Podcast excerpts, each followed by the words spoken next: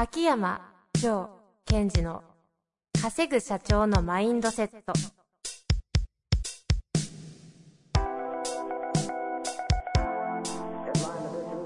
なぜ一流の経営者たちはぶつかる壁を次々と越えられるのか。そこに隠されたマインドの正体。ポッドキャスト「稼ぐ社長のマインドセット」は上場企業から中小企業まで。エグゼクティブコーチングトレーナーとして人材開発を行ってきた秋山城賢治が経営や人生で役立つマインドの本質について分かりやすく解説しますこんにちは、遠藤和樹です。秋山城賢治の稼ぐ社長のマインドセット。秋山先生、本日もよろしくお願いいたします。はい。よろしくお願いします。何ですか、そのポーズは？これ、今ちょっと。あの今何ですかスこれ？トレッチ。ストレッチ、ストレッチ。なんて言えばいいんだろうの手の位置、肩より低いところに。よかった動画じゃなくて。ひどいですね、これは。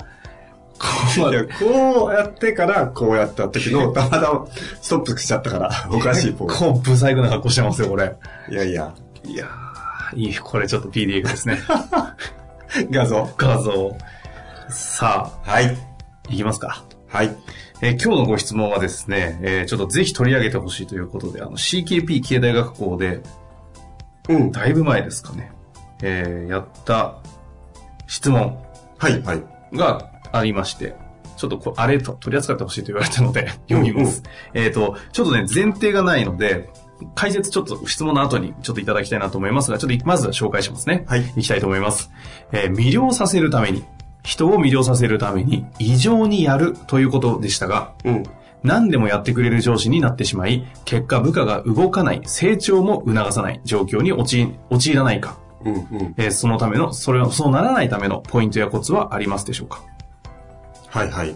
ということですね。うん。あの、人を、人を育てるというテーマの会の時に、うんうんえーそういう話をされたんです。そうですね。その CKP 経済学校というのをやったときに、はいその組織マネジメントにおけるリーダーというテーマでやってたと。ええで、リーダーっていうのはそのメンバーを魅了させるということが重要ですよと。じゃあ、リーダーが魅了させるために一つの方法として、異常にそのやるということが重要ですよということをお伝えしたんですね。はいはいはい。でそこに対して、この質問の方は、えっ、と、異常にやるということですが、えー何でもやってくれる上司になってしまうと、えっ、と、その部下が成長しない、依存してしまうんではないでしょうかということですよね。まあまあ言ってる感じはわかりますね。うんうん。これちなみに異常にやるっていうのはどういう文脈で？うんうん。ぶ文脈でお私が話をされたんですか？えっと、ここの異常にやるというのは何かというと、そのリーダーとしての、えー役割とか仕事ってあるはずで、はい。それを異常にやるということですよね。圧倒的に。ほうほうほう。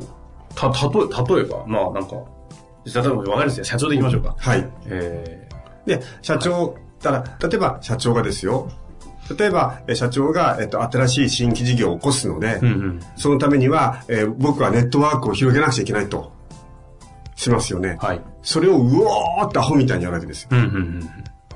そうすると、その熱量がメンバーに伝わって、は、社長はあそこまで新規事業を起こすために圧倒的にやるな、というのが伝わると、うんと、部下は魅了されていくと。はあ。し昇進ちょっとしたビジネスパーソンとか。リーダーとかですよね。はい例えば、そのリーダーの方々って、例えばですよ、えっ、と、じゃあ、えー営業職で、じゃあ、えー今期のゴールはここですと。うんうんうん。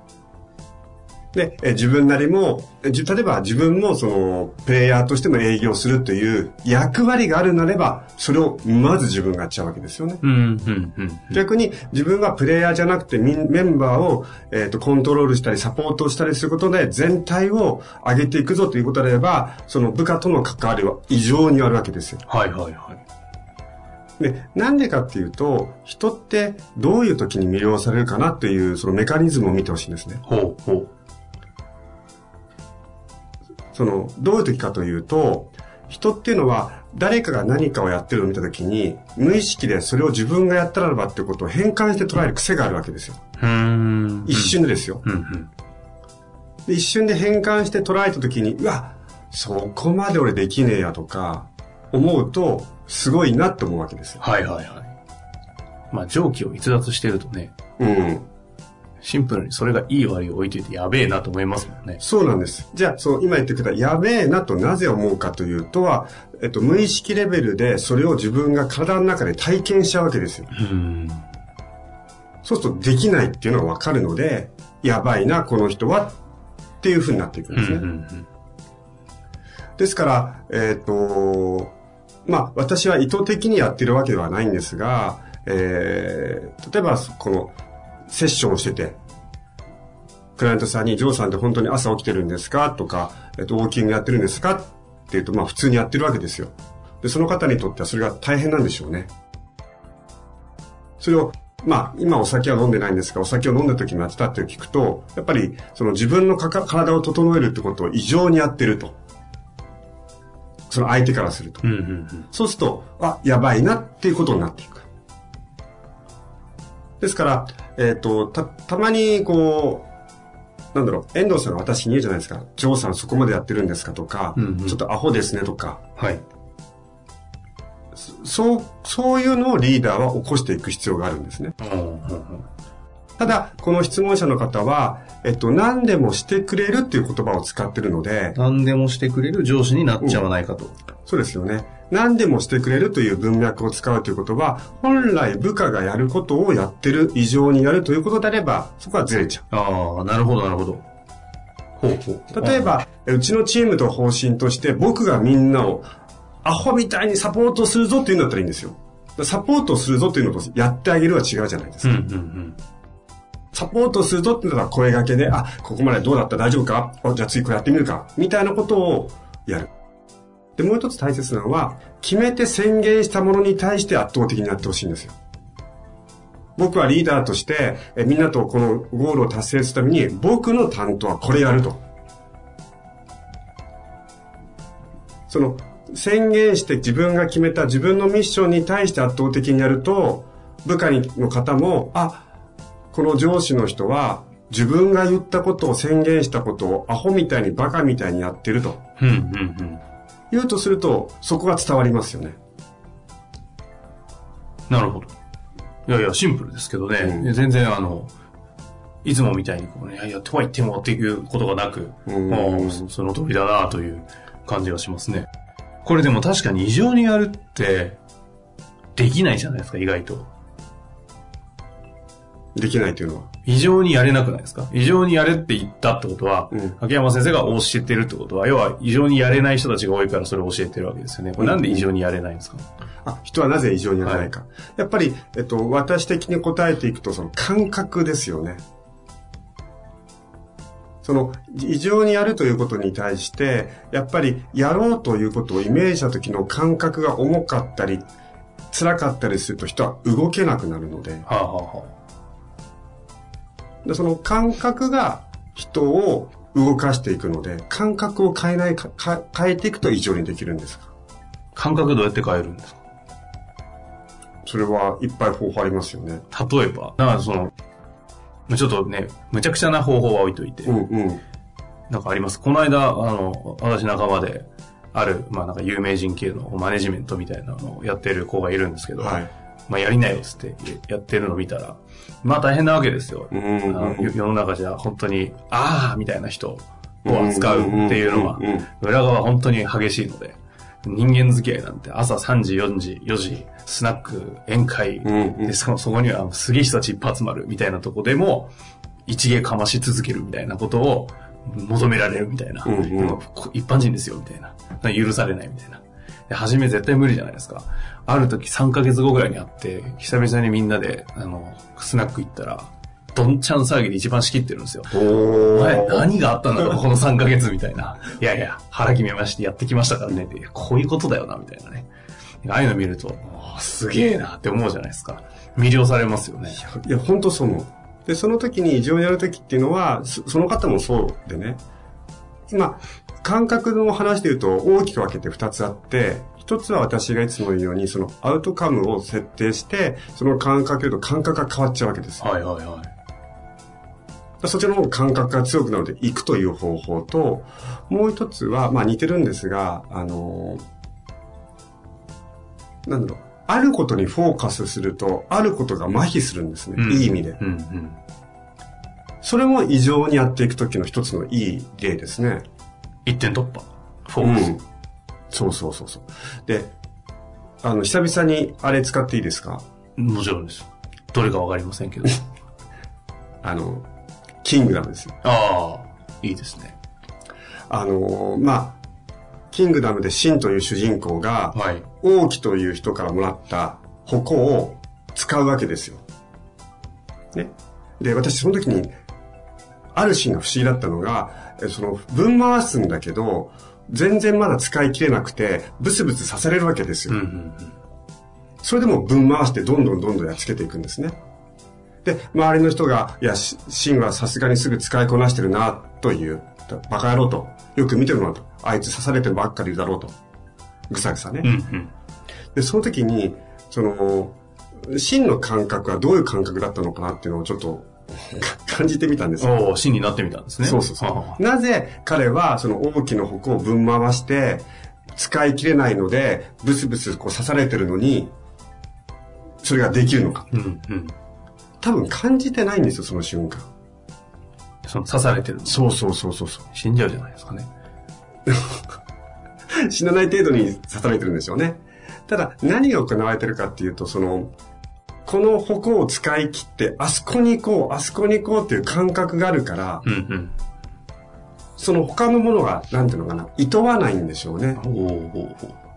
その、痛みが感じてるわ、感じてないわけじゃないけども、そこが、い、なんか、問題ではないみたい。ああ、だから、さっきの遠藤さんの知り合いの方の例で言うと、何か腹くくったので、えーじゃあ、どんちゃん騒ぎの時に、例えば自分の中で恥ずかしいなのか、なんかこう、自分の中でビビってるのっていうのを、あるかもしれないけども、そこは生じであると。あまり大きな問題ではないっていうことなんですね。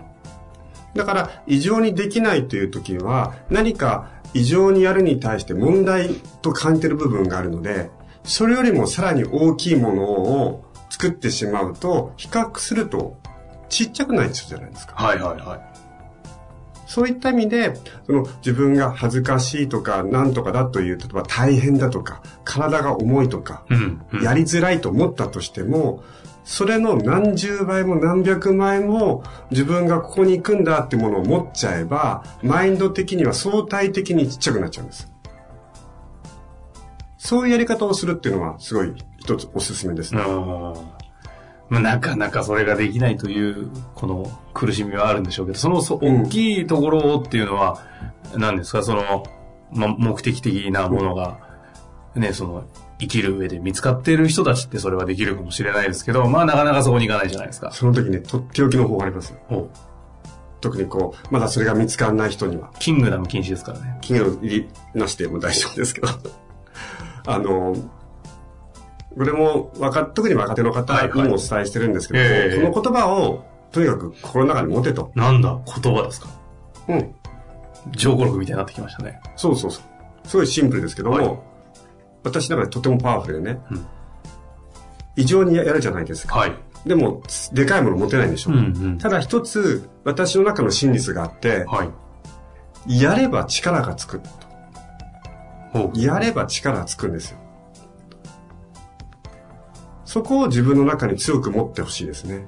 うーん。だから、まだまだ自分は目指すものがないとか、その、目標になるものがないとか、ビジョンがないという場合は、やったら絶対力ついちゃうじゃないですか。はいはいはい。それが、特に異常にやったら絶対何かの力は圧倒的につきますよ。なぜかというと、人間はそのようにできてるから。うんうんうん。